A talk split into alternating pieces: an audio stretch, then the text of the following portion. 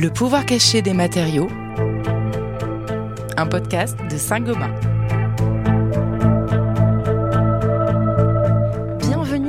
Et à tous dans le pouvoir caché des matériaux, le podcast qui explore le futur des matériaux. Dans ce nouvel épisode, on s'intéresse à un matériau né en 1890 aux États-Unis et arrivé en France bien plus tard, au XXe siècle, dans l'immédiate après-guerre. J'ai nommé le BA13, plus connu sous le nom de placo de la marque Placoplâtre. Le procédé de ce matériau est simple. Vous prenez du gypse, cette roche tendre qui sert à fabriquer le plâtre, de l'eau et du carton, et à la fin d'un processus industriel, vous vous des plaques de plâtre compressées entre deux couches de carton.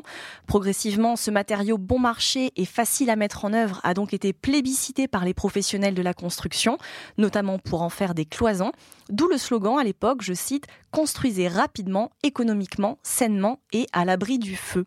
Alors massivement euh, utilisé pendant la période de reconstruction, ce matériau est désormais omniprésent dans nos bâtiments.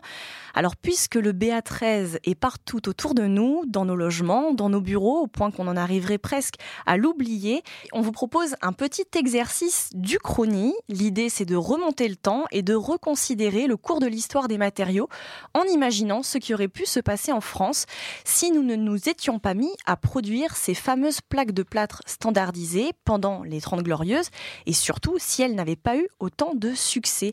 Et pour en parler, j'ai le plaisir d'accueillir à mes côtés Vincent Farion. Bonjour Vincent. Bonjour.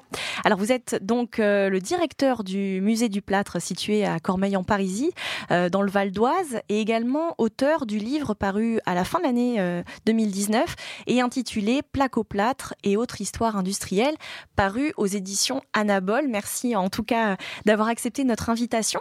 Alors, avant de, se lancer à proprement parler dans l'Uchronie, très rapidement, j'aimerais juste qu'on recontextualise euh, un peu l'arrivée de ces fameuses plaques de plâtre. Euh, peut-être, est-ce que vous pourriez euh, nous expliquer comment on se débrouillait en fait autrefois dans la construction des cloisons notamment? Oui, vous l'avez dit, la plaque de plâtre, elle a 130 ans.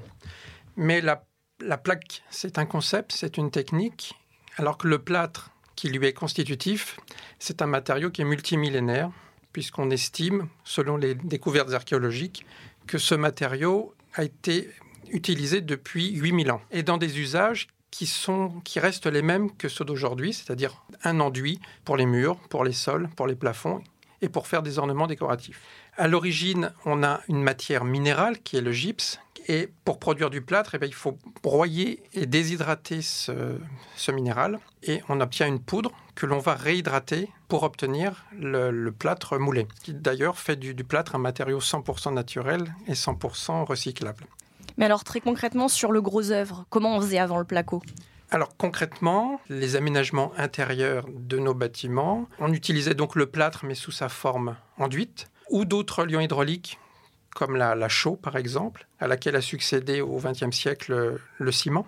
L'emploi de matières minérales comme la brique, la pierre, ou d'emploi de, bois. Alors Vincent Farion, si euh, justement on n'avait pas inventé ces fameuses euh, plaques de plâtre, euh, que se serait-il euh, passé finalement euh, Est-ce que euh, on aurait eu un scénario où, au fil de l'eau, les matériaux traditionnels se seraient développés de manière constante, ou est-ce que, au contraire, on aurait eu un scénario plus disruptif où une nouvelle innovation aurait émergé?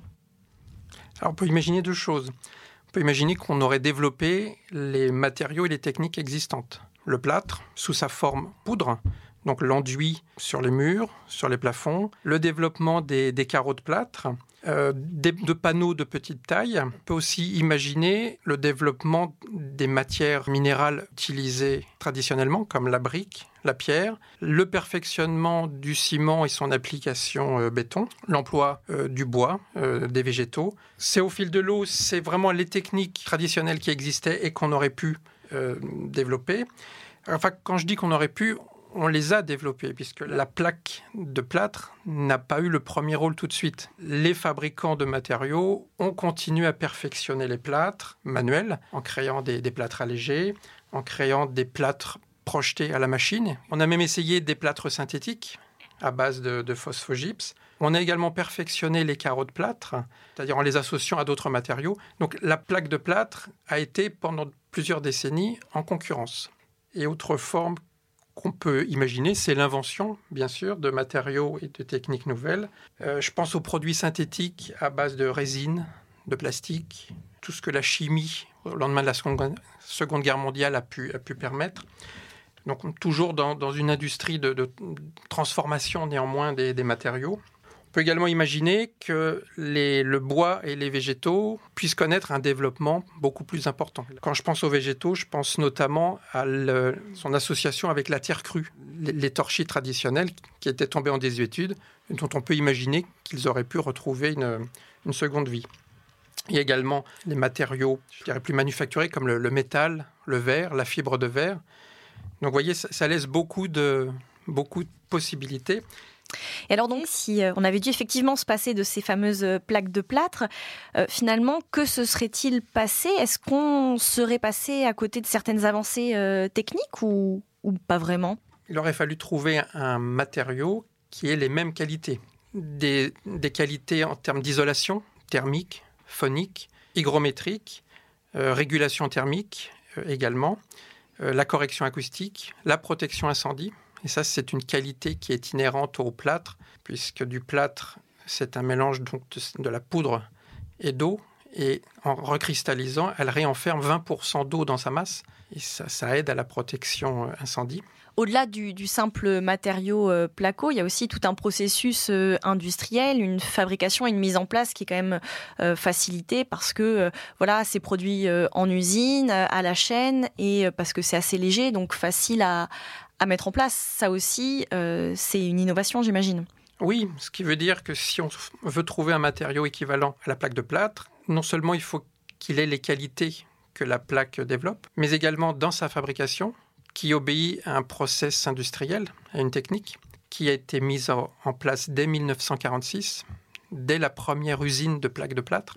Et puis, vous le citiez également, c'est la mise en œuvre du matériau par les professionnels du bâtiment, donc son application concrète dans la construction. Donc du coup, on peut dire euh, aujourd'hui que euh, ces fameuses plaques de plâtre ont été euh, l'une des plus grandes innovations du XXe siècle, du moins dans le milieu de la construction. Est-ce que pour le XXIe siècle, on aurait un, équivalent? Alors sans doute que le matériau du XXIe siècle révolutionnaire équivalent de la plaque de plâtre reste à trouver. Néanmoins, on pourrait s'orienter vers les ressources naturelles qui sont renouvelables, et en particulier toutes les ressources végétales. Reste à les, industrialiser et à trouver un process qui permette de les fabriquer en grande série et ensuite de les mettre en œuvre aisément. C'est pour cette raison que la plaque de plâtre a été révolutionnaire et reste révolutionnaire tant qu'un autre matériau ne l'a pas détrôné, mais surtout tant qu'un process ne l'a pas détrôné, parce que c'est à la fois un matériau qui s'appuie sur une matière qui est multimillénaire, qui est le plâtre, et qui a des qualités propres qui a fait ses preuves pendant des, siècles et des siècles, et à laquelle on a adapté un process et de fabrication et de mise en œuvre qui reste d'actualité aujourd'hui. En France, on a, trois principaux gisements. L'île de France, le sud-est et la Charente. Mais néanmoins, c'est une ressource minérale qui, à terme, même à long terme, s'épuisera. Mais alors dans ces conditions, finalement, euh, de quelles euh, nouvelles innovations il devrait être porteur pour être euh, ce matériau de, demain? Est-ce que c'est résoudre justement son impact carbone qui n'est pas totalement neutre? Ah, Néanmoins, il a un très bon impact parce que la, ressource initiale, c'est du gypse et c'est une matière naturelle qui nécessite une faible transformation puisque c'est une déshydratation à une température qui n'est pas excessive. Bon, il y a des adjuvants quand même qu'on ajoute. C'est souvent de façon infinitésimale. Donc la, plaque de plâtre, si peut-être une amélioration peut lui être apportée, c'est au maximum de pouvoir s'associer à d'autres matériaux et qui tendraient peut-être à être des matériaux euh, naturels comme le plâtre peut l'être. Affaire à suivre. En tout cas, merci beaucoup euh, Vincent Farion d'avoir euh, joué le jeu de l'Uchronie aujourd'hui avec nous dans le pouvoir caché des matériaux.